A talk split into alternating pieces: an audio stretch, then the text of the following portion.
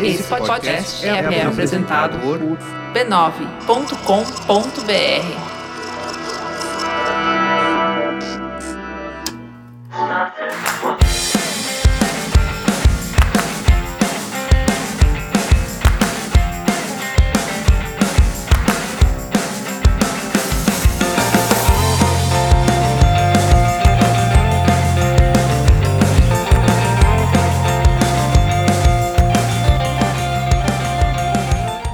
começando mais um Spoilers Talk Show, o podcast do spoilers.tv.br, onde a gente conversa sobre cultura pop e televisão. Eu sou a Letícia e hoje nós vamos falar sobre um tipo de série que está ocupando cada vez mais espaços aí na grade dos canais e nas nossas grades de espectadores.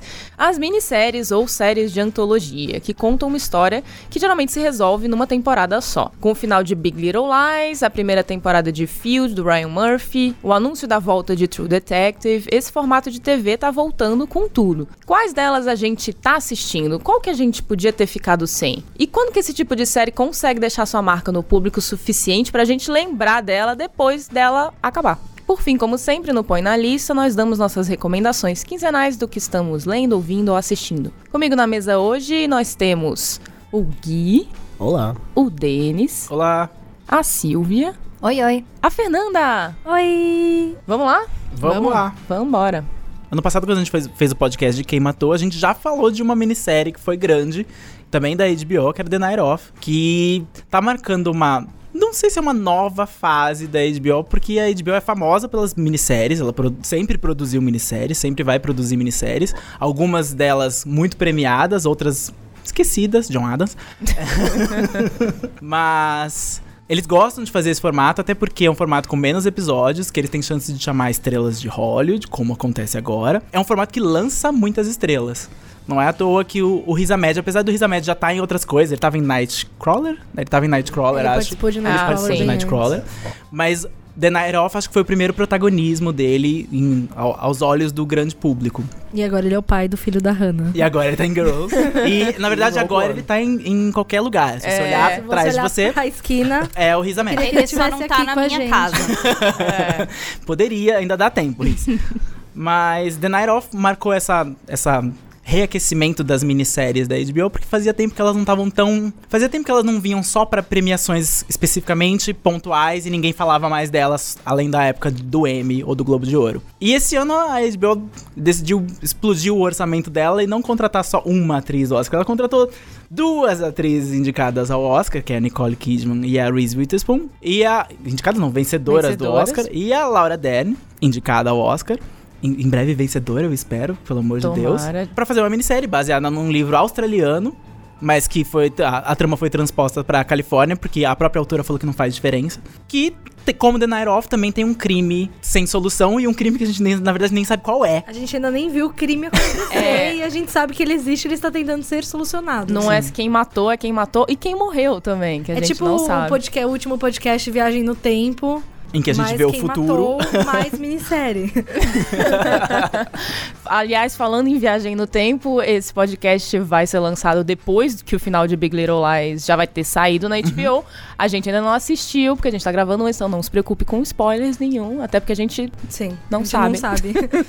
não. Será que não sabe? É. Se ninguém lê o livro, ninguém sabe. É. Pois é. Alguns dos nossos patronos leram o livro, porque a gente comenta Big Little Lies com eles e eles leram o livro, sabem o que acontece.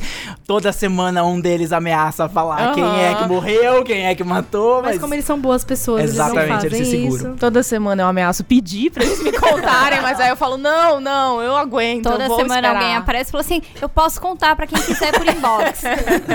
Obrigado, patronos, por terem segurado esse segredo. Mas não por acaso, Big Little Lies, numa fase em que a HBO tá procurando desesperadamente um substituto de Game of Thrones, algo que seja um blockbuster de audiência, Big Little Lies está sendo a maior audiência da televisão a cabo atualmente, e maior audiência da HBO no ano até agora, tudo bem, estamos só em abril, mas a maior audiência do ano deles até agora. É que essa data normalmente é quando lançaria Game of Thrones, né? Sim, é. Geralmente, é, então, geralmente começa em abril. É, é o é. alto deles da temporada, eles estão conseguindo uhum. manter.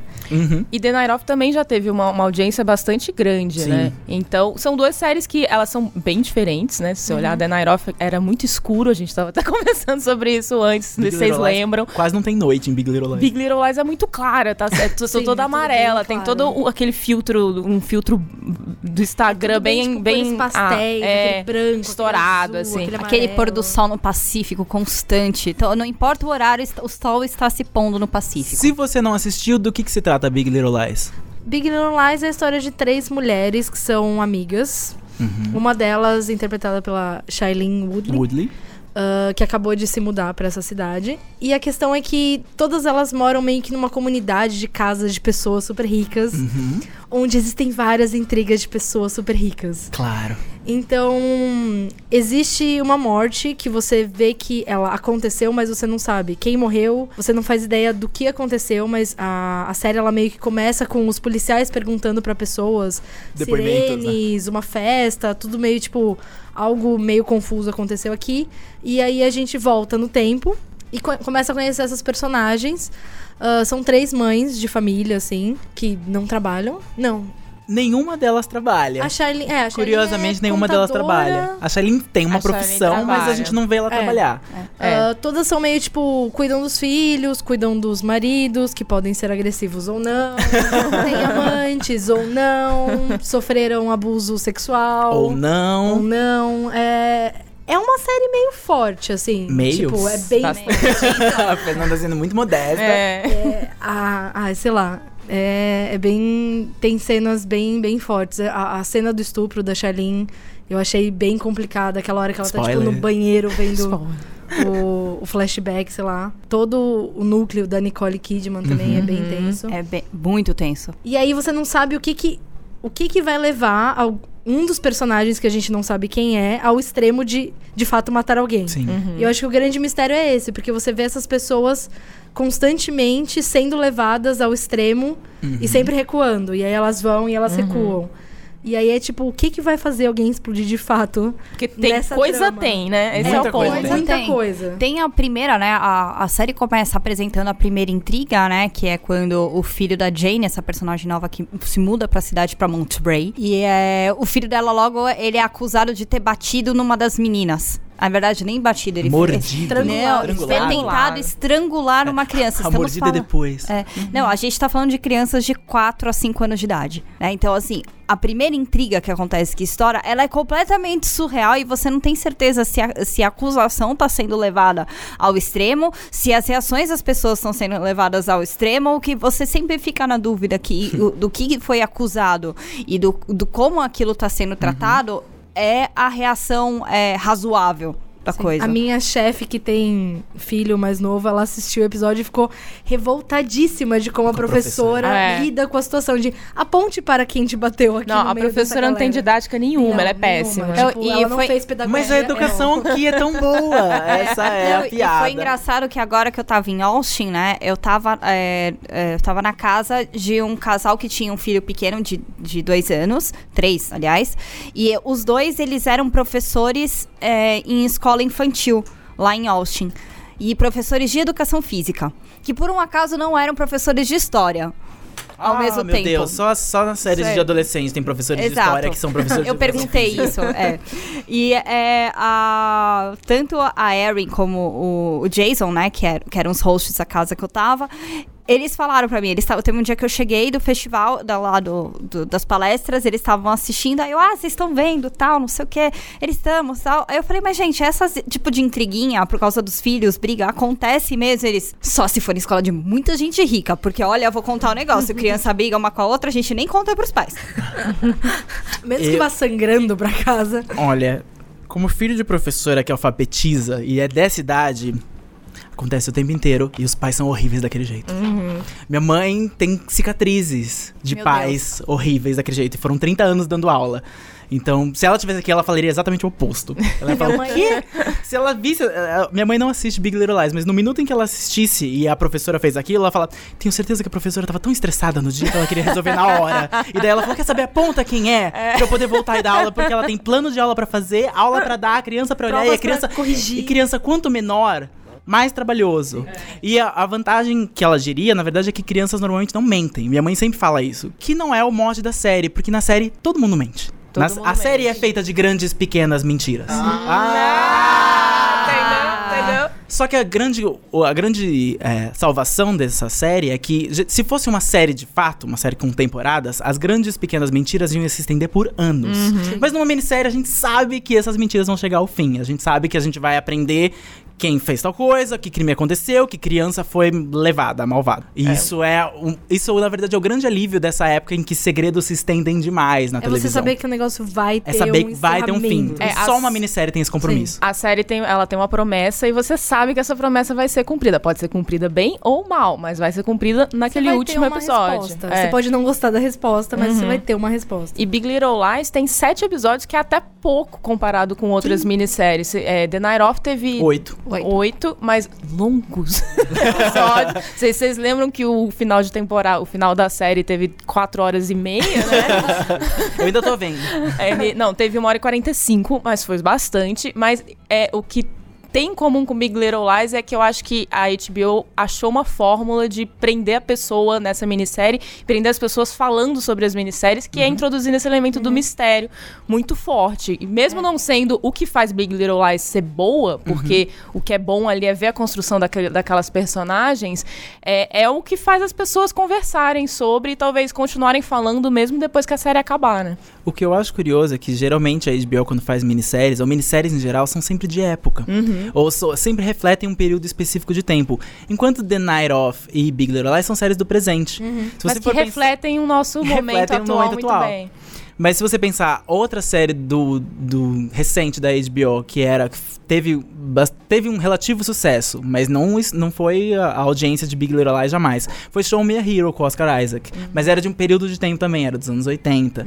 A maioria das séries dele ou, ou, ou eram de guerra, e daí. no- Claramente de uma época. A guerra mais recente que eles chegaram foi provavelmente Iraque, com, com Generation Kill, que é a série que lançou o Skarsgård. E, mas eles, Ele sempre na HBO aí. e eu acho que eles fazem séries de época, por quê? Porque em séries de época você mais ou menos sabe onde você vai chegar. Você tá cobrindo um período de tempo. Aham. Você sabe exatamente o que aquela história vai contar, quem são aqueles personagens. Geralmente não são nem personagens fictícios, são personagens reais. Eu tirei sarro de John Adams, que é o segundo presidente americano, mas a série era justamente sobre o mandato problemático dele.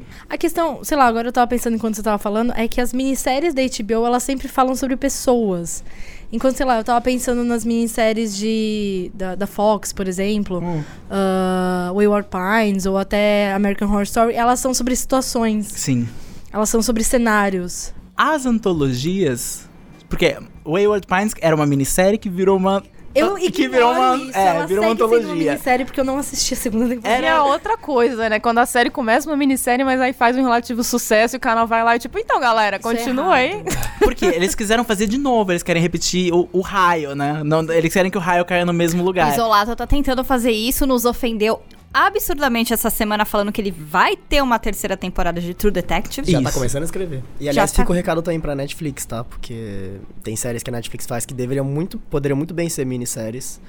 E daí eles Com falam, certeza. deu certo, todo mundo gostou, vamos fazer mais uma temporada. Não, a gente não precisa de mais uma segunda temporada de Stranger Things. Stranger Things. É, o que a Fernanda Way. tava falando, ah, tem séries, tem minisséries que estão aí, né, mais focadas é, no. Começou aí na parte de épocas e pessoas, aí depois é, outras em situações, até situações fantásticas, como, enfim, American Horror Story. E é. Mas True Detective, ela tem. o- a primeira temporada de True Detective teve um valor aí de introduzir essa coisa do mistério pra minissérie. O True Detective explorou a questão do crime, do crime, que ela não resolveu. Do crime, do crime, do crime, do crime. E aí personagens, e a partir disso veio The Night Off, a partir disso veio Big Little Lies, aí dentro do, do, do portfólio deles, né? E eu sou uma pessoa, por exemplo, que eu, sou- eu sempre curti muitas minisséries por gostar do gênero de época e por gostar de biografia, que era uma coisa que você só assistia em minissérie Geralmente biografia é só minissérie. só minissérie, né? Então, é sempre foi ó, o que me atraiu em minissérie. Então, eu assisti tudo quanto é enlatado biográfico de qualquer pessoa que você pode ter imaginado que eu interesse. É que aqui no Brasil, né, minissérie ela tá mais atrelada a essa coisa de época e, Também. e biografia, porque custa muito caro. Então a gente só pode fazer Ah. certos números de episódios. Sim. Custa caro as roupas, custa caro limpar os postes na rua, na pós, que é o que a gente faz. Então, assim, dá trabalho. Mas isso também tem mudado um pouco nos últimos anos, Sim. com a Globo, principalmente, que tem produzido bastante o que eles chamam de. Como é que, é- como é que eles estão chamando? Que Novela é... das 11? é, mas tem um nome diferente. enfim. É que a novela das 11 geralmente é mais do que uma minissérie. É grande a É, novela é das 11. grande. As minisséries são como dois irmãos que aconteceu esse ano, que são episódios fechados e às vezes eles lançam até em streaming antes. A Globo tá fazendo vários experimentos ela com tá minisséries. tentando, Ela É. tentou com o Supermax, lançou antes. Ah, Supermax e, e tem as minisséries clássicas da Globo, né? Casa das Sete Mulheres, A Muralha, Hoje é Dia de Maria, Capitu. Capitu. É, mas o que, eu, o que eu quis dizer, que eu comecei a falar e não terminei, é que antigamente a Globo ficava muito nessa questão de É. época mesmo. E ela tá se dando a liberdade de, de produzir minisséries de, sobre pessoas, sobre situações, sobre Uhum. sim. assassinato. Teve, sei lá, o Canto da Sereia, teve toda essa Adaptações também, é, né? Sim. Ela tá pegando livros, ela tá pegando autores que não são explorados necessariamente no audiovisual brasileiro. E ela tá experimentando também mais com linguagem. Uhum, totalmente. o formato. Qual que, é, O que abriu o precedente disso foi. Não, foi Hoje é Dia de Maria. O Isso. que abriu o Uhum. precedente pra, pra questão de uma linguagem não de novela mesmo, Uhum. assim. Porque a Globo, acho que, como é uma coisa muito consolidada e muito tradicional, assim, acho que ela tinha muito medo de quebrar os paradigmas que ela Uhum. própria construiu de, de linguagem. Então, a partir do momento que eles começaram a testar isso com minisséries, eles começaram a trazer isso também pras. Até pras novelas. novelas. As É. novelas. E até quando eles adaptaram, né, é, Dom Casmurro pra Uhum. Capitu, é, veio com uma linguagem completamente diferente, né? Então você tem cenas ali que no livro você lembrava do Bentinho, tal, Bentinho era o chato, tal, não sei o que, blá blá blá, mas assim, era visceral quanto o cara tinha aqueles ciúmes. E graficamente eles representaram muito bem aquilo. As minisséries é, foi uma coisa que vocês falaram agora e realmente. A minissérie é a chance do canal experimentar. É a chance do canal fazer uma coisa que ele não normalmente faz, porque tem um começo, meio e fim. Ela não depende de uma sala de escritores que vai ter que existir durante seis anos. True Detective foi uma coisa que esteticamente era, era diferente do que a gente via em séries de crime normal. Ainda mais um crime tão. O plot de True Detective, se você for resumir, desculpa, mas se você for resumir, ele cabe num guardanapo. Porque ele não era necessariamente elaborado. Mas a estética da série e o elenco tava tão caprichado. Elenco. Os dois estavam tão caprichados, não o resto do, do elenco, mas os dois estavam tão caprichados, o Matthew McConaughey estavam tão bem no papel, que a série foi elevada. Até, até porque os pôsteres da série eram eles. Eles eram a estética Não, elevada da mas série. nisso cabe The Night Off e Big Sim. Little. Hum, né? com o certeza. plot delas cabe num guardanapo. O que eleva Coitadas elas... de Big Little Lies. É verdade. É. E o que eleva elas são os personagens, são Uhum. a estética, é, é a forma como a história está sendo contada. Que é diferente. Por exemplo, Big Little Lies tem um tempo muito lento. Assim. Eu lembro que eu tava assistindo o primeiro e segundo episódio numa madrugada que eu estava com insônia. E minha mãe, em dado momento, sentou lá na sala junto comigo também com insônia. E ela ficou com sono, eu não. Mas ela não conseguiu assistir, porque ela achou o tempo da série muito lento. Eu conheço várias pessoas que é, assistiram o primeiro e meio que ficaram receosas de voltar pro segundo. Tipo, ah, é muito lenta, não sei o Eu quê. fiquei. Mas eu gostei, eu acho que tem a ver com a história. Tem, tem a ver porque você tá construindo aqueles personagens. E isso às vezes tem que ser lento. Isso mas de a- fato tá construindo. É. Mas tá construindo uma história. Uhum. E a série, mas a série, a- além- apesar do ritmo lento, ela tem umas escolhas estéticas pra deixá-la mais dinâmica, né? Sim. E, e- e essa combinação é o tipo de combinação que eu acho que funciona muito bem em sete episódios. Não sei se funcionaria muito bem numa temporada de 13 e uma segunda de 13 e uma terceira de 13. Imagina numa de 22. Então, É, é, Não, a gente ia ficar exausto. O quanto, que, o quanto que a TV, uma pergunta agora mesmo, porque eu não. Só pensei nisso agora. Quanto que existe de minissérie em TV aberta nos Estados Unidos? Minissérie em TV aberta é mais raro e é geralmente um evento. Por exemplo, a ABC fez uma minissérie agora, recentemente, que era sobre o movimento gay nos Estados Unidos. A minissérie foi ao ar de segunda a sexta, é, When We Rise, se eu não me engano o nome. E teve au- audiência e teve crítica, mas a audiência nem estourou e nem foi tão positiva. Por quê? Porque a minissérie, se eles querem passar como um evento, significa que alguma coisa da grade vai ter que perder. E eles não têm tempo pra tirar na grade, porque a grade de TV aberta é toda fechadinha. Tipo, a HBO passa filme a semana inteira e passa série só no final de semana.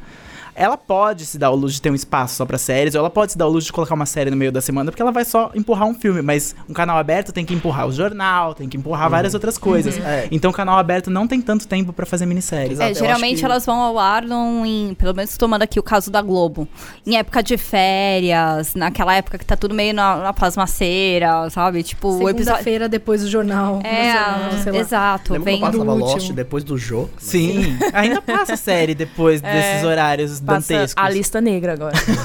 é sério.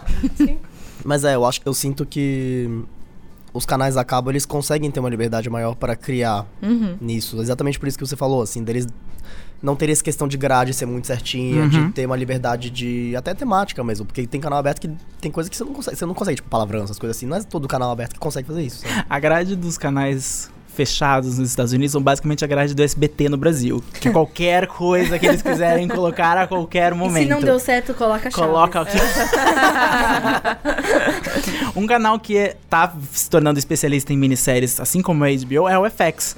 Porque o FX tem o grande Ryan Murphy, grande em alguns lugares. Depende, depende de onde. Se bem que agora o Ryan Murphy, pra mim, ele tá se reerguendo justamente por causa de Field. Que é uma minissérie que conta a história de duas grandes atrizes de Hollywood, a Joan Crawford e a, Be a Betty Davis, interpretadas pela Susan Sarandon e a Jessica Lange. E acontece durante uma época que elas gravaram um filme, o que aconteceu com Baby Jane, que era um filme considerado B, um filme meio de terror, pra duas atrizes que eram grandes. Uma, a, a Betty Davis tinha dois Oscars, a Joan Crawford tinha um Oscar, inclusive ela anda com o Oscar na bolsa. Eu acho isso maravilhoso, que é o que eu faria. Quem não anda? É o que eu faria. aqui, Você não tá com vocês? E a série, pra mim, é incrível porque ela tem todos os componentes de minissérie que a gente falou até agora. Visualmente, impecável. A direção é boa, o Ryan Murphy agora, ele abriu uma produtora porque ele ele descobriu que por acaso era muito difícil contratar diretoras mulheres, porque onde você procura, acha elas? Você não acha elas na televisão em Hollywood. E ele falou: "Por que isso? Então vamos atrás disso". Então ele fez uma produtora só de diretoras mulheres. Então a maioria delas dirige. Slow clap. Obrigado, Tá- tá- tá gays aprovado. de Hollywood. Promovendo mulheres de Hollywood. Tá aprovado o pacto que ele fez com o demônio.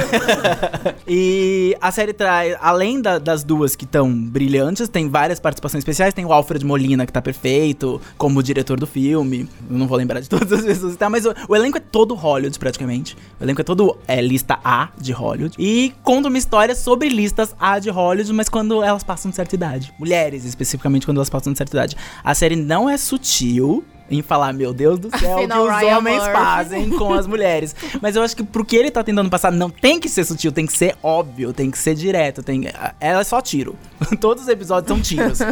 Tiro, porrada e bomba. São tiros, são tiros, são tiros. O tempo inteiro, toda fala, toda vez que elas não conseguem conquistar alguma coisa, é porque alguém, um, diretor, um grande diretor, um grande produtor de Hollywood, simplesmente barrou elas. Tem até a Marta de The Americans, ela faz o papel de uma assistente de diretor. E ela quer. Tem o próprio roteiro de um filme que ela escreveu, e ela quer dirigir o filme. Nos anos 50, ela queria dirigir um filme. A, a quantidade de nãos que ela recebe, inclusive de amigos, é astronômica. E o não mais ma- dramático pra ela é da própria Joan Crawford, que vira e fala: uma mulher, diretora. Então a série não é sutil.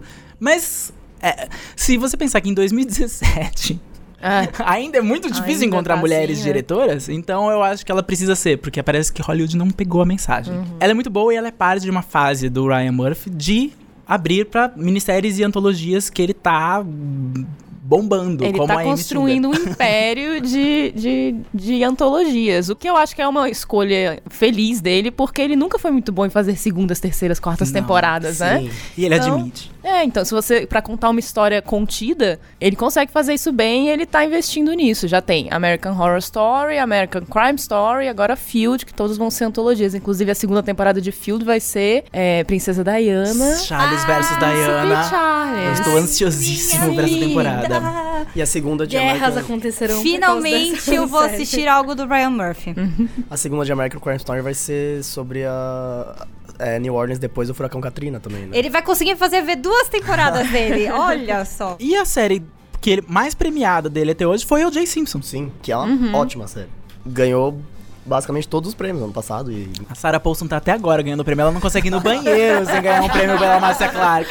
Ela merece. Ela merece. Ela merece. Não, tem a, a American Crime Story saiu saiu na Netflix no começo do ano também, né? E, Saiu. Sim, e saiu mais ou menos lá. próximo do documentário também que foi produzido pela ESPN. People vs. OJ. Que também é um documentário em cinco partes, eu acho, lá que tem, sei lá, sete horas de documentário. Também ganhou Que ganhou o Oscar. Ganhou o Oscar, por acaso. Apesar de ser televisão. Mas. Mas é uma série que, que ela também segue tudo isso que a gente tem falado, assim, de conseguir ter uma liberdade estética, conseguir ter uma, uma, uma questão de linguagem diferente e, e conseguir refletir. O mais importante é que o, o caso do O.J. Simpson é um caso que tá muito vivo na, na, na, na mente dos norte-americanos, assim. E, e é um dos, um dos principais casos meio que, que frustrou as pessoas e tal. E é, foi interessante eles meio que reviverem esse caso, porque muita gente não conhecia, assim. Mesmo aqui, assim. Muita gente que, tipo, conversava, tipo, que eu, enquanto estava assistindo, muita gente não sabia o que, que era o final, o que, que ia acontecer. E eu só olhava e ficava, hum. Coitado. É, e a TV americana, de uma certa forma, ela esgotou os temas clássicos que ela gostava de fazer é, minisséries. Homem branco frustrado? É, não, não, minisséries assim, como eles iam sempre pra Essas são as histórica.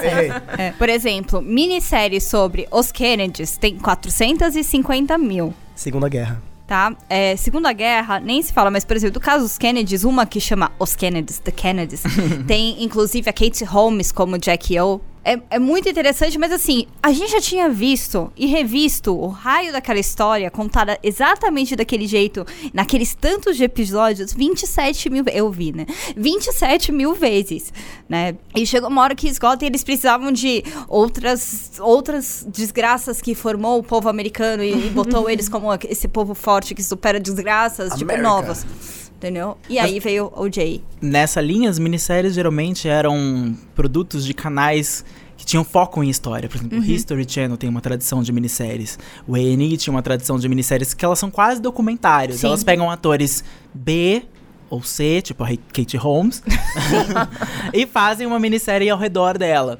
Que não era o caso da... Que, daí essas minisséries não eram a estética apurada, Não, não, não era a história, a direção de arte incrível. Não, não era isso. Era simplesmente o jeito mais barato de produzir uma série rápida, documental. E de contar um, Contando contando, uma uma, história. história. que a gente já sabe que as pessoas estão interessadas em saber, porque já teve 500 mil outras antes. Isso. E sempre, as pessoas, alguém sempre vai assistir. É, você não precisa, tipo, de desenvolvimento de personagem. Não. você não Não, precisa não investir precisa. muito em roteiro. Então você consegue fazer um negócio enxuto, Sim. entre aspas, bem feito e mandar pra fora. A própria National Geographic fez uma no final do ano passado sobre Marte, que ela é metade documentário, metade ficção. É o formato ideal pra esses É. canais. É, o History fez aqui ano passado As Gigantes do Brasil. Uhum. Que é sobre a história do Matarazzo, o Guinlé e o Martinelli, que foram meio que as pessoas que construíram São Paulo e Rio e trouxeram, sei lá, ferrovias e indústria e todas essas coisas pra cá. É bem interessante a história, mas é- são, sei lá, seis episódios. Meio que um se foca em, em cada um e depois meio que nas relações deles. E é isso, assim, produção enxuta, digamos assim, produzida pela Boutique aqui, se eu não me engano. É. boa. Conta uma história. É. Com começo, meio e fim. A minissérie, né, da- desses tipos de canais, a minissérie durante muito tempo, né, ela ficou entre o documentário com essa função quase que educacional, né? Se você acha a linguagem do documentário um pouco crua, então vamos botar um pouco de, de roteiro pra entreter o suficiente você conseguir transmitir algum mínimo de conhecimento de um fato histórico, de alguma figura histórica, para as pessoas, tipo, lembrarem, absorverem aquela informação mínima. É ter a dramatização, né? Assim, eu lembrei é agora. o Telecurso 2000. Telecurso- com- É a salvação dos professores de história. É. Além de adaptar a própria história, a minissérie também é um veículo muito comum para adaptar livros, né? A BBC tá aí para mostrar que, ela, que dá para fazer isso com Nossa. todos os livros da Jane Austen, todos os livros das irmãs Bronte, todos os livros do mundo escritos por ingleses. É. E isso fica até hoje, né? Big Little Lies também é um livro, justamente por essa questão de ter começo, meio e fim. A Amazon, que está aí, né, produzindo muitas séries agora, também tá apostando um pouco nisso, é, em minisséries e em, em adaptação de livro. Inclusive, é, ela acabou de anunciar. é, acabou de anunciar que essa série foi pra Amazon, mas vai, ter- vai fazer uma adaptação de um, de um livro chamado The Underground Railroad, que foi escrito pelo Colson Whitehead e ganhou o, o- o- National Book Award no ano passado. Enfim, é um livro sobre, é, sobre a estrutura que teve no, do- durante a escravidão nos Estados Unidos para a fuga de escravos. Só que é um livro meio com um realismo fantástico, porque imagina que realmente existiu uma ferrovia subterrânea para os escravos fugirem. E vai o Barry Jenkins, que foi diretor de Moonlight, que acabou de ganhar. Ganhou o Oscar? Ou não ganhou? Ganhou. Ganhou o Oscar Agora de melhor ganhou, filme agora ele ganhou, agora ele ganhou. vai fazer, vai dirigir essa, essa série. Então, no que vai ser uma série que vai combinar aí dois pontos importantes da estratégia da Amazon, que é fazer minisséries, adaptações de livros e também chamar diretores muito famosos e falar, faz o que vocês quiserem. Nessa de falar faz o que vocês quiserem, você acaba com uma série do Woody Allen, que também foi uma minissérie. Não sei se a ideia já era ser uma minissérie ou Leonardo se assistiu, é Leonardo. é, eu não sei se já era uma minissérie ou se se transformou numa minissérie porque ninguém ligou pra ela, e então não vale a pena pagar o Woody Allen de novo pra uma segunda temporada. Mas chamou também agora o Matthew Weiner de Mad Men, que vai pra fazer o que ele quiser e o que ele quis fazer, com- se não uma série de antologias sobre a família Romanov da Anastácia, da, da Rússia. Ah, você não gosta da Anastácia, ela é a princesa perdida. O melhor, não gosta da o melhor desenho de princesa que não é da Concordo, Disney. Concordo, mas it ends there. Acaba em Anastácia da Fox, que não é da Disney. Que faliu o estúdio, ó. Mas é tão bom. É histórico. É histórico demais. É- E assim, basicamente ele vai falar sobre Rússia. Rússia. no momento vai que todo ser- mundo tá tentando entender o que, que cacete Rússia teve a ver com o destino dos Estados Unidos no momento. Ele vai voltar lá pro início pra fazer aí um misto de série histórica com antologia e falar Ele de podia, no final, vários. descobrir que, sei lá, quem matou a Anastácia foi, sei lá, a família do Trump. Que se chamava Drumpf. né? Na, na Vai verdade, aparecer, vai aparecer um, um- um quadro e vai, vai dando zoom na, na foto. na verdade, na Vai um verdade, zoom, eu é, acho, 1917. na verdade, Cabelinho, sabe? Igual. na verdade, Melania é descendente direta de Anastácia. Será que a Melania não é. Anastácia? A neta dela. De repente ficou interessante a série. Essa série eu veria. Melania Anastácia. Esse segredo tava na, naquela caixa que ela deu pra, pra Michelle Obama. Ah, era isso. Eu sou a princesa Anastácia. Eu sou neta, tata Eu, neta. eu imagino o episódio de The Americans que o Gabriel e a Margot vão chegar pra eles e falar: A gente tá aqui com essa moça que vocês precisam proteger, ela é neta da Anastácia. E, tal como a Melania, ela não fala. É, E vocês precisam integrar ela na sociedade. Eles fizeram tão bem que ela virou drama, né? Foi. Resolvido. Ana done. a Anastasia viveu muito, pelo visto, né? Não, é a, a Melania é filha dela. Mas é engraçado que a Amazon aposta nisso por quê? Porque a Amazon tem todos os cuidados que a gente tá repetindo aqui. A Amazon geralmente é as séries mais esteticamente bonitas, diretores de cinema, atores de Roteiros cinema, bons. roteiros bons, apostando num formato que tem começo, meio e fim. Que é uma coisa que, a- que a Netflix não sabe fazer, apostar numa coisa que tem Não. começo, meio e fim. Porque a Netflix, ou ela aposta em antologias, e ela trouxe, por exemplo, Black Mirror pra, pro seu hall de séries. Agora parece que Black Mirror sempre foi do Netflix, não era do Netflix, mas eles trouxeram pra eles. Ou ela faz séries que são experimentos e que se ninguém assistir são uma temporada só, mas se todo mundo falar, opa, tem mais temporadas. Se a gente estiver falando de The Away, a gente, ou Stranger Things, que a gente sabia que era uma coisa fechada, mas logo, assim que faz sucesso, logo surge aquela entrevista com os criadores falando que eles têm planos pra três temporadas. Não, e você vê que o final, eu acho que eles já meio que compram já. Então, é o seguinte, ó. Você tem uma temporada pra fazer essa série, mas tenta não terminar ela. Porque se der certo, você ganha outra. Porque o final das duas deixa meio aberto. Assim, o final de Stranger Things, aquela coisa de um menino tá infectado, o menino não tá infectado, o que, que aconteceu? E o Way é tipo, ela morreu, ela não morreu, ela se transportou, como é que ela chegou lá tão rápido? Oh, meu Deus. Então, tipo, você fica meio, tá, quero saber o que aconteceu. Preciso de outra temporada? Eu preciso saber o que aconteceu? Não, necessariamente. Hoje, mas... né, a minissérie tem uma coisa, né? Principalmente no caso Amazon aí, né? A gente tá falando aí de serviço de streaming, que a gente debateu, re- redebateu alguns podcasts atrás, né? A, cada temporada acaba virando uma minissérie na nossa vida, porque a gente assiste numa maratonada, uma batelada. E aí você vai ver, a pessoa vai continuar outra temporada um ano depois, dois anos depois, né? Quando o streaming conseguir entregar a próxima, a próxima temporada. Veja o caso de Sense8, que estamos esperando aí dois anos, né? A próxima temporada. É, e aí, ó, investir em minisséries é um. bem, No caso da Amazon, no caso da Netflix, no caso da própria HBO, que tá cada vez mais migrando e querendo fazer decolar o serviço de streaming dela, é um formato muito ideal pra venda do serviço, da plataforma, de você desenvolver a plataforma. É muito interessante essa jogada também, como ex- expansão da tua plataforma. Eu acho que é bom, mas o, o problema, meu problema com a minissérie é que ela não fideliza. Você assiste agora a minissérie, ela acabou, você não volta. Mas agora, se você promete mais três anos de Stranger Things, da Winona Ryder louca com luzes de Natal, é tipo, mantenha a sua assinatura, que Sim. pode cair a qualquer momento a Winona na sua, na sua, no seu serviço de streaming. Então, eu, eu não sei exatamente qual que é a melhor estratégia. Porque a minissérie é bom pra um, pra um momento específico, tipo, nesse mês, essa grande estreia. Tipo, Big Little Lies agora. Assista a Nicole Kidman na TV. Ela Pra nunca um esteve na TV, evento. pra ser um evento.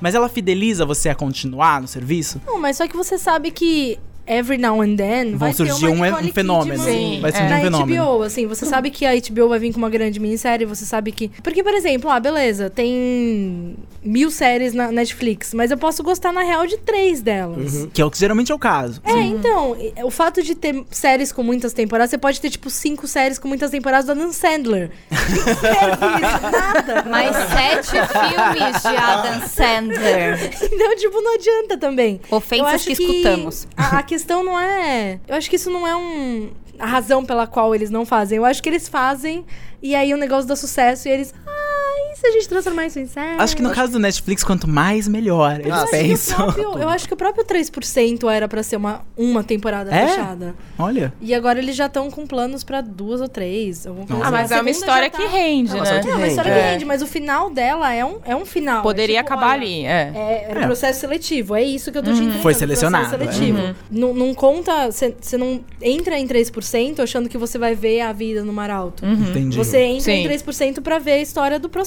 seletivo. Porque às vezes você nem E ele entrega. Desculpa, às vezes você nem precisa ver, né? Sim. E eu acho que a questão. que- fica uma questão também, não, não pensando no lado, tipo, business da coisa, mas no lado cultural. Acho que até entra uma que- questão meio filosófica, assim, porque, tipo, ok, como uma minissérie vai fazer pra ela se manter no imaginário popular por um, um bom tempo, sendo que ela é uma temporada única. E daí a segunda questão seria, ela precisa se manter muito tempo Sim. no imaginário popular? Tipo, porque às vezes, beleza, ano passado a gente teve lá seis meses de hype de Stranger Things, e todo mundo falava sobre isso, e foi legal e tal, mas às vezes, ok acabar, entendeu? É- A, gente tá num, a gente tá num momento muito efêmero das coisas que, tipo, eu acho que tudo bem se, se uma série ela, ela for produzida, for existir e, e o tempo de vida útil dela for, sei lá, seis meses, um ano, e não precisar mais falar sobre isso, porque se libera também pra sugerir outras Outras coisas, exatamente. Outras coisas, entendeu? Não, e a questão é que, por exemplo, vai numa HBO, ok? Que agora com serviços como HBO Go, essa minissérie ela vai ficar ali na HBO Go por um tempo, você vai poder assistir ela. Mas, por exemplo, Marcella. Marcella tecnicamente é uma minissérie, ela é uma série de uma única temporada com uma única história. Ela teve o tempo dela na BBC, se eu não me engano, ela teve o tempo dela no Netflix. E você vai poder acessar ela de novo. Então é um hype que ele também não acaba. Meus tios foram assistir Stranger Things semana passada. Então, se fosse uma única temporada, eu acho que daqui dois anos ia ter gente que ia estar assistindo Stranger Things pela primeira vez. Não, sim, sim. E, e, tipo, ela se mantém, as pessoas conseguem assistir sempre que elas quiserem, mas Sim. o hype, de fato, É. hoje em dia não tem mais hype de Stranger Things, entendeu? entendeu? O, o hype, de fato, das pessoas estarem conversando, estarem falando sobre isso, alimentando todo dia, isso não existe mais de Stranger Things, Sim, entendeu? com certeza. É, o hype é importante para esses canais como HBO que precisam ser assinados a mais nos Estados Unidos e aqui também, ou para serviços como Netflix e Amazon, porque é o hype que atrai assinantes, né? Ele, ele não é, a- eles não estão ganhando dinheiro com propaganda como a TV aberta. Então, e o fato de ter uma segunda temporada gera esse hype fica ali absorvi, eh, dormindo um pouquinho para ele depois ser- surgir de novo. Mesmo que seja ruim, as pessoas vão querer assistir a segunda temporada para saber se é boa ou não. Mas o que poderia acontecer, que é uma escolha que a Netflix não fez, que eu acho que a Amazon talvez faça, é. Tá, criou um super hype de Stranger Things, sim, a galera conversou muito sobre isso ali naquele um mês, isso fez mais pessoas assistirem, continuarem falando sobre no segundo mês, isso trouxe muitos assinantes, ok, vamos parar aqui, vamos manter ela como uma coisa boa, vamos deixar ela lá aparecendo pra quem tem um gosto parecido, para as pessoas assistirem, e vamos investir em outra coisa. E, e eles preferem, eles estão mostrando que preferem a aposta certa de ter uma segunda temporada do que de tentar achar outra Stranger Things, né? É a, famosa, é a famosa questão de Hollywood, né? Que não sabe a hora de parar, né? Uhum. Tipo, vai fazer 25 mil sequências do, do filme, tipo, até, tipo, esgotar Velozes totalmente. e É que eu acho que Furiosos 27. Netflix, a Netflix especificamente, ela ainda tá com aquela coisa de. Ela tem o poder de bolso de poder investir em todas as coisas. É, ela é pode verdade. investir em Stranger Things, como ela já tá investindo na próxima coisa, como ela Sim, já tá investindo é. na terceira, quarta e quinta coisa. Em No momento ela quer tudo. Ela é. Exatamente. Quanto ela, mais, tipo, melhor. Eu acho que eventualmente pode ser que ela de fato veja Faça essa tipo, escolha. ah, talvez aprendi ali atrás que fazer a segunda temporada daquela série que podia ter sido uma minissérie não deu tão certo. Então beleza, essa temporada deu certo, vou pra próxima série. Por É, isso a, que eu res... Netflix, a Netflix começou a cancelar suas séries agora, né? Faz Uhum. pouco tempo que teve a primeira série que foi oficialmente cancelada, né? Brian Fuller, que eles. Não, não foi o Brian Fuller. Mas talvez seja. o Netflix cancela até a ida do Brian Fuller na cozinha. Por isso que eu gosto da evolução da minissérie quando a minissérie evolui pra uma antologia. Que é o que pode acontecer às vezes. Às vezes ela nasce como uma antologia, mas às vezes ela evolui pra uma. Por exemplo, American Crime, que é uma série que, é uma, que é uma antologia que passava na televisão aberta. A ideia dela era de ser uma temporada só e talvez voltar pra uma outra temporada, ou talvez não. A, a ABC não tinha nenhum plano do que fazer. O que aconteceu é que American Crime foi um sucesso, o elenco foi é, todo insensado em todos os, pelos críticos como sendo es- estelar, assim, maravilhoso, e falaram, não, a gente não pode desperdiçar isso. Mas a nossa história acabou. Então o que, que a gente faz? A gente traz esse elenco de novo. A Regina King ganhou Emmy, ganhou o Globo de Ouro, foi indicada pro Globo de Ouro. Vamos trazer ela de novo num outro papel completamente diferente. Agora vamos virar uma antologia. Então eu, go- eu acho que esse caminho é muito mais honesto do que você transformar a sua minissérie em série. É. Porque você respeita o elenco, você respeita as forças criativas, você- mas você dá uma nova história, uma nova chance pro público se reapaixonar pela coisa que tá assistindo. Por isso que o Ryan Murphy tá vivendo disso agora. Uhum. E você mantém o buzz de uma temporada pra outra, porque você mantém. o- Qual vai ser a história que eles vão contar agora? Qual vai ser o elenco estelar que eles vão chamar agora? Ou qual o papel que aquele personagem, que aquele ator que fez na primeira temporada vai fazer agora? O Ryan Murphy tá, tá vivendo disso, vivendo E basicamente. permite pessoas novas entrarem dentro dela. Também. E uma coisa que o Ryan Murphy falou naquele podcast que eu indiquei, indiquei no Põe na Lista que você ouviu é: permite pessoas que não se dão bem com o elenco, com o estúdio, com o showrunner, saírem da série Ah. sem ser um grande problema. Ele fala isso, ele fala, ah, porque às vezes não teve tanta química entre aquela eu e aquela pessoa.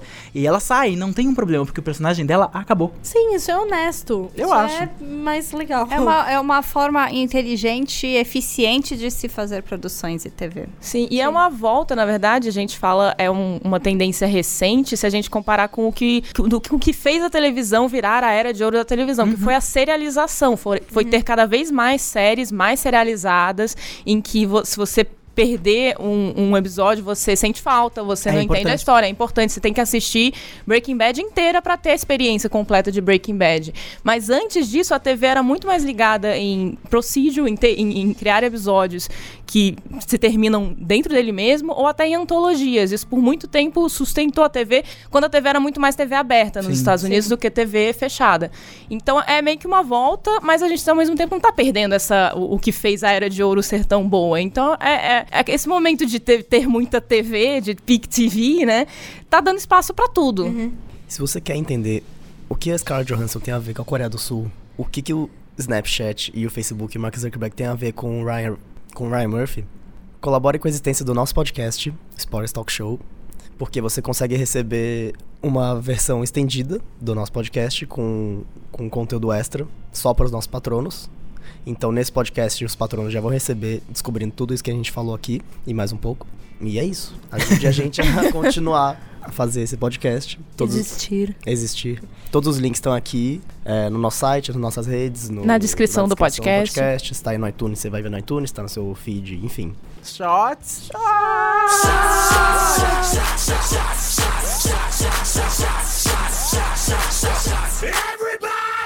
Nos shots de hoje, a pergunta é: que série, série, série, série normal, série dessa que, que vive aí por muitos anos, quando não é cancelada, você gostaria que não fosse uma série, série, que vive por muitos anos? Você gostaria que fosse uma minissérie? Fala, Denis. Eu gostaria que Sherlock da BBC fosse uma minissérie, só tivesse tido aqueles três primeiros episódios e nunca mais. Não discordo. A gente achou que ia começar uma nova temporada de filmes aqui. Denis tava olhando pra minha cara meio tipo, ela vai me matar. Ela vai me matar, eu pensei, a Fernanda vai me matar, mas eu acho que Sherlock Não, teve uma eu- primeira temporada que era maravilhosa. E toda vez que ela voltava, ela voltava um pouquinho menos eu legal. concordo contigo, sim, loucamente. Eu gostaria que Dirk Gently fosse uma minissérie. Primeiro porque eu acho o final, ele é perfeito e ele é devastador, assim. Terminar daquele jeito seria incrível. E segundo porque eu acho que não vai voltar tão boa quanto foi a primeira temporada. Coisas muito bem planejadas, tem muita dificuldade de fazer Sim. uma segunda temporada boa. Mas, ó, se a gente parar pra pensar que essa série, ela foi ao ar já faz um tempo, né, na BBC. Só agora que ela entrou na Netflix. Isso. Então, é capaz que eles já estejam há um bom tempo planejando essa segunda temporada. Talvez venha alguma coisa boa, mas eu com certeza transformaria ela em minissérie só pra não correr o risco de assistir um negócio ruim. Inclusive, ela foi inspirada num livro do Douglas, Douglas Adams. Adams. O livro tá todo contido na primeira temporada? Não. sei. Não, a- a- ela tem a- as mesmas bases do livro, mas o caso que ele resolve é um. é- Ah, é- tá, é entendi. quase original. É por ser uma série Tem de elemento. detetive, sempre tem, assim, potencial, né? Pra, pra você criar um mistério novo, mas... O problema de Doug Gently é que o roteirista responsável pela série é um roteirista que trabalha demais em Hollywood. Ele faz muita coisa. Isso nunca é bom. Porque quem tem muita coisa pra fazer, geralmente. Ele foi a pessoa que escreveu o primeiro roteiro de Power Rangers, o filme. Que não acabou sendo todo é, picotado e virou uma outra coisa. Mas ele é um, ele é um, um, um dos fenômenos dos jovens de script. Então ele tá sendo muito, muito procurado, então é difícil. Bom, a minha, na verdade, é uma que eu até concluí isso conversando uma vez com o Denis uns anos atrás, que é Californication. É, A primeira temporada ela se resolve, ele tá atrás, ele quer a mocinha de volta, no fim das contas a mocinha volta pra ele. É um final feliz, teria É um final feliz. e a gente não teria sofrido tanto com tanta molecagem que o Hank fez depois. É, teria me poupado muitos meses da minha vida, então, Californication. Californication. Eu gostaria que Mr. Robot tivesse sido uma minissérie. Sim. Eu acho. Sim. Porque de ler entrevista com, o- com o criador, ele imaginou como um filme primeiro, né? Então ele poderia ter transformado o filme que ele imaginou numa minissérie muito boa, com início, meio e fim. Até pode ser a primeira temporada, ela meio que se resolve, ou poderia ser uma história diferente. Mas eu acho que uma história contida ali talvez beneficiasse o, o- ainda mais o material. É, o que me tranquiliza é que, tipo, é como se a primeira temporada fosse, tipo, o primeiro ato do filme, assim, sabe? E ele, ele já sabe que vai acabar, tipo, sei lá, na quarta temporada, a terceira temporada. Então me tranquiliza que eles não vão estender pra sempre, espero eu. Gui? Uma que eu. Eu acho que eu tô ansioso pra ver a segunda temporada, mas eu tô com um pouco de medo. É Westworld. Porque a primeira temporada foi muito boa. E acho que ela encerrou de um jeito, tipo, in- incrível, assim. Eu tava. Eu revi a última cena esses dias. Eu acho que ela consegue encerrar com uma nota muito alta e, tipo, com uma. Construindo. Com uma construção que, que foi, foi muito bem feita, assim. De toda aquela questão de narrativa, de criação de histórias, de se uma pessoa, tipo, o, o personagem do Nathan Hopkins fala, tipo, ah, o- ele cita compositores, tipo Beethoven e tal, e fala, ah, eles não morreram, eles vivem pela, pela, pelas músicas deles. E, e essa lição que, que meio que deixa no final, assim, de- dessa questão Do legado. narrativa, né? do legado.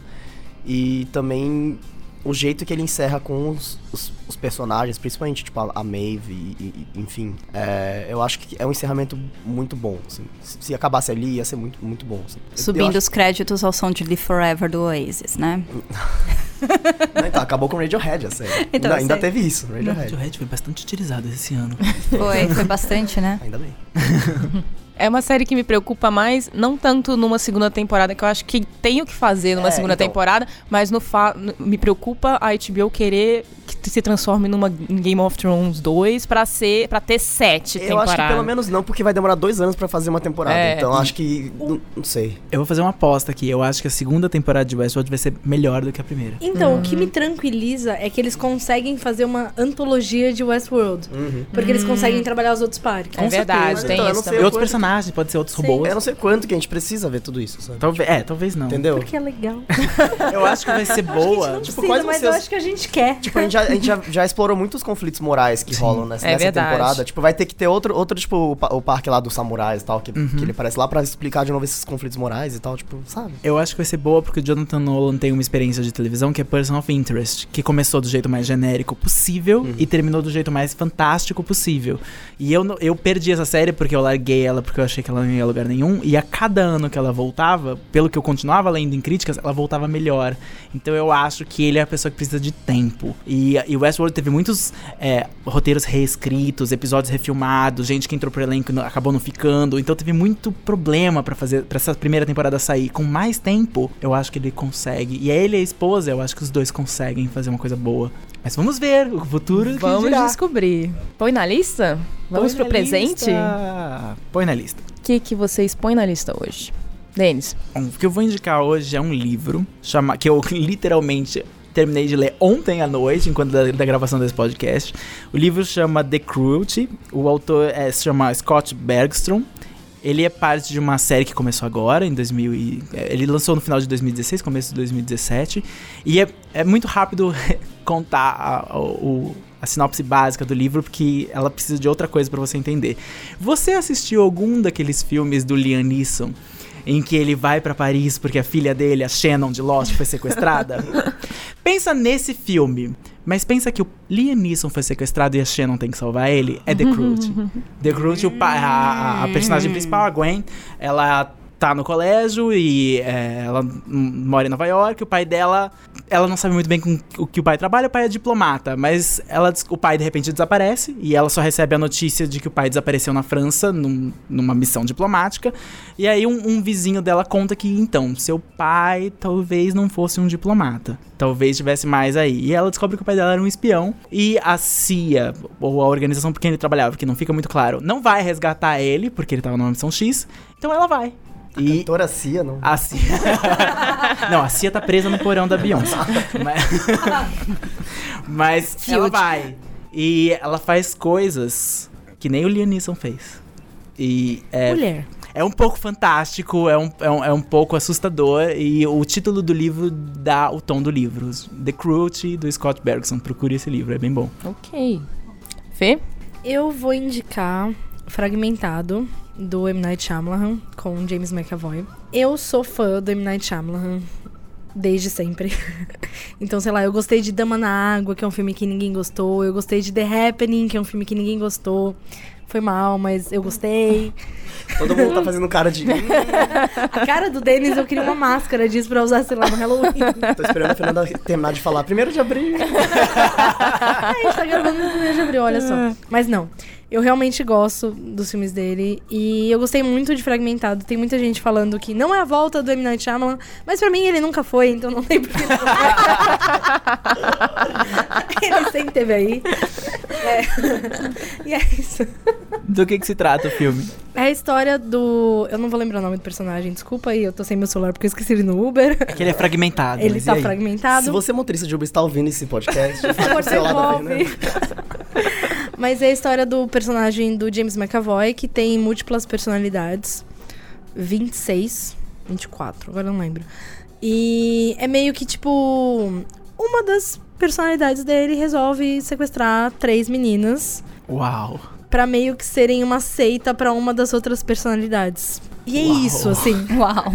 É um suspense é, bem tenso. E eu gostei. É um, é um filme de personagem, assim. Você vai pra ver aqueles personagens, aqueles atores trabalhando e ele meio que entrega pra mim. A atuação do James McAvoy tá incrível. Eu gostei muito do filme. Eu achei que ele me deu o que eu queria, assim, que era um suspense. Sem spoilers, tem twist?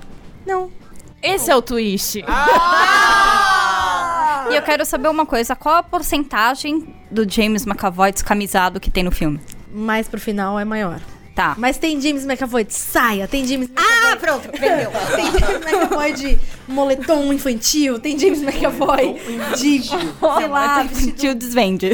achando que ele é gay, tem tipo de tudo, assim, tem James McAvoy de todos os jeitos que você quiser, assim. Então gosto, vai. gosto de James McAvoy servido. gosto. todos é, os acompanhamentos. É incrível, Tá bem assim, servido tá, de tá bem James servido McAvoy. James Então tá bom, é isso que eu queria saber. São 24 James McAvoys em um James McAvoy, então vai. Tá ok. Se joga. Tá. Fragmentado. Fragmentado. E você, Si?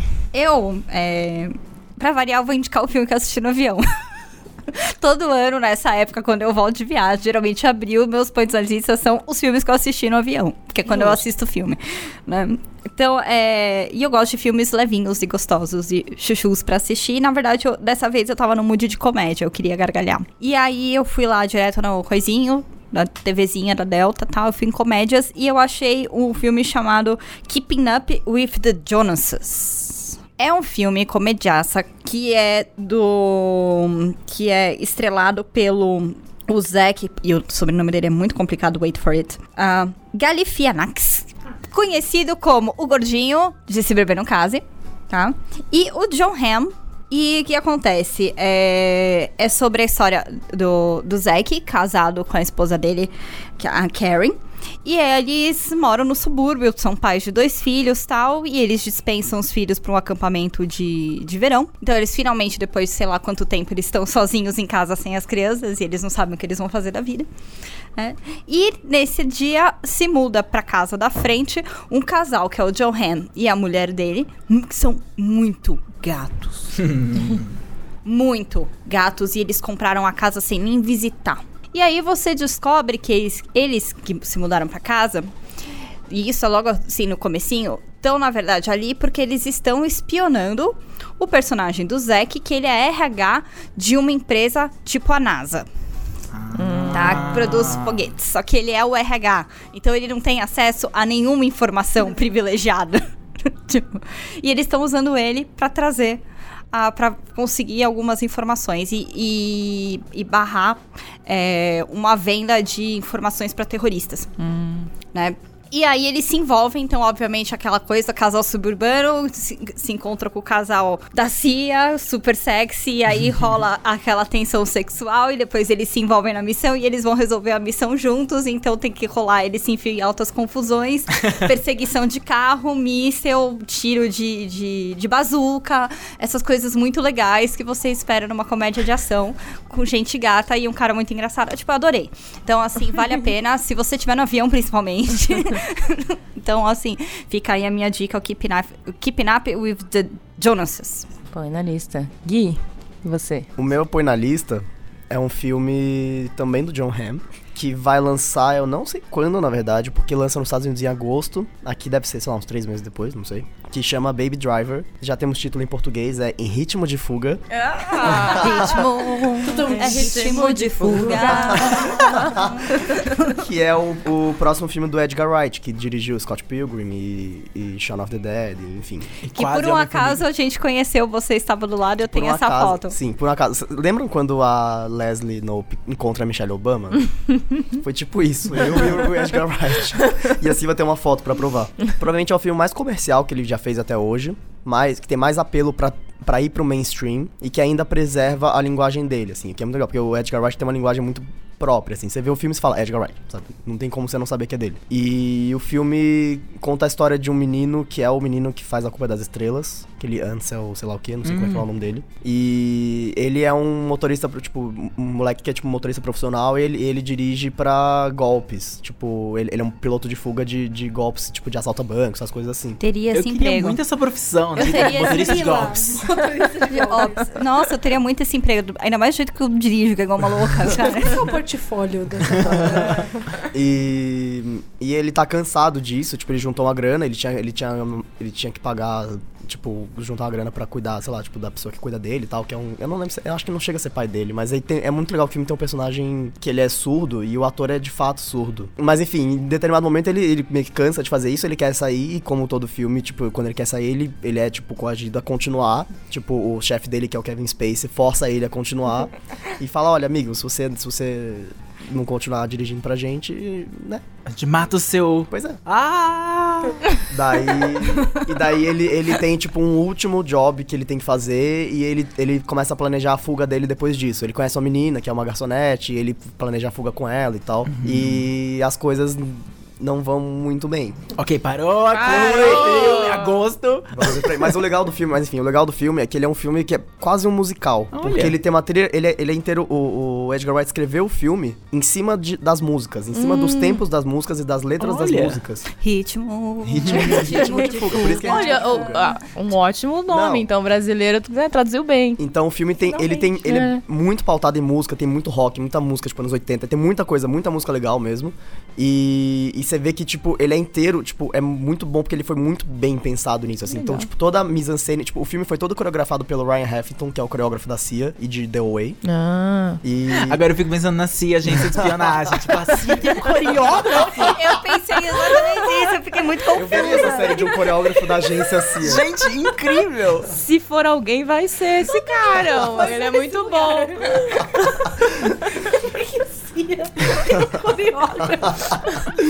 As missões em Bagdá são muito performáticas. Eu fiquei imaginando, mas por que isso nunca apareceu no treinamento da Carrie em Homeland? Mas enfim, é isso. Ótimas cenas de ação, ótimas músicas, ótimos atores. Tem John Hamm, tem o Jamie Foxx, tem, tem o Flea do Red Hot Chili Peppers. tipo, Nossa. caveira. Tem Nossa. tipo, é. Ah, ele tava em todos os filmes que a gente viu no South Tava, by é, esse ano, ele né? tava no filme do Terrence Malick também. É, Não põe na lista. Não põe na lista. A Fernanda acabou de fazer um som. Harry Malick, não. mas é isso. Baby Driver. Baby Driver. Eu vou pôr na lista um livro que é. Partindo do tema, a gente tá falando de antologias, a gente citou Black Mirror, que a gente não chegou a conversar, mas a gente já gravou um intervalo sobre Black Mirror, que você pode procurar aí no site. Eu vou recomendar um livro que é. Pra quem gostou de Black Mirror, é um, é um bom livro, e pra quem não gostou, inclusive eu que nem assisti ainda Black Mirror, só vi um episódio até hoje, também é um ótimo livro, que chama Children of the New World. É um livro de contos do Alexander Weinstein. É, ainda não saiu no Brasil, eu procurei, não, não parece ter previsão de sair pro Brasil, que é uma pena, porque eu acho que teria super leitura aqui, porque é uma, é uma coleção de contos sobre é, passados no futuro, em futuros diferentes, sobre a relação da tecnologia com a sociedade, com as pessoas, no geral. Só que ao contrário de Black Mirror, que é se propõe a ser uma série de terror, né, de, de, de suspense, para que mostre os horrores da tecnologia, esse livro, ele mostra um pouco disso, mas também mostra lados bons e lados reais, que são, ó, a tecnologia vai existir, ela vai entregar uma coisa boa que a gente precisa e que vai ajudar a nossa vida no momento, mas ela também vai ter um lado ruim, que vai vir depois, uma consequência que você não imagina, uma consequência que, que vai atrapalhar a sua vida de outra forma que você não imaginava. Então você tem, por exemplo, tem uma história sobre um robô que é também uma tipo uma babá que, a, que a, as famílias compram robôs que para serem como se fossem filhos só que para cuidar do, do, outro filho. Então e aí o que acontece quando um robô desse estraga? E aí o filho acha que tem um irmão mas não tem. Então são, são histórias gente. é então histórias que são tensas, mas não são é, tão fatalistas, assim. É, e, e, algumas são melhores que outras, óbvio, todo livro de conto é assim. E as melhores são muito boas, são, assim, bem sensíveis e humanas e, e interessantes. Então, põe na lista aí, se você lê em inglês, Children of the New World, do Alexander Weinstein. E assim termina mais um Spoilers Talk Show. Muito obrigada a você que nos ouviu até aqui. Muito obrigada a você que é patrono. Agora você pode correr lá pro grupo do Facebook pra gente conversar sobre esse tema, sobre esse, sobre esse episódio de podcast, sobre a versão estendida que você ouviu. E que se você quiser ouvir, é só você entrar lá e nos ajudar todo mês como patrono. Você pode seguir o Spoilers também no Twitter, no SpoilersTVBR. É, se você não pode nos ajudar como patrono, mas você quer nos ajudar, entra lá na iTunes Store é, e dá estre dê estrelinhas pra gente, deixa um comentário, deixa uma resenha, compartilhe esse, esse podcast com, com seus amigos, com quem você acha que vai gostar, aquele seu amigo que curte séries, aquele seu colega de trabalho aí, que você sempre conversa sobre Big Little Lies, não sei, lá no meu trabalho tá todo mundo assistindo Big Little Lies, vai ser, segunda-feira vai ser, tipo, o assunto. Recomendo spoilers para ele, recomendo spoilers talk show. Printa a tela do seu celular e coloca no seu stories. Todos os seus stories. Como tudo que você faz na vida, em Claro. todos os stories do mundo. Esse podcast foi editado pelo Robson Bravo. A imagem de destaque é do Thales Rodrigues. Muito obrigada, B9, pelo espaço cedido. E até a próxima. Tchau. Até a Tchau, tchau. próxima.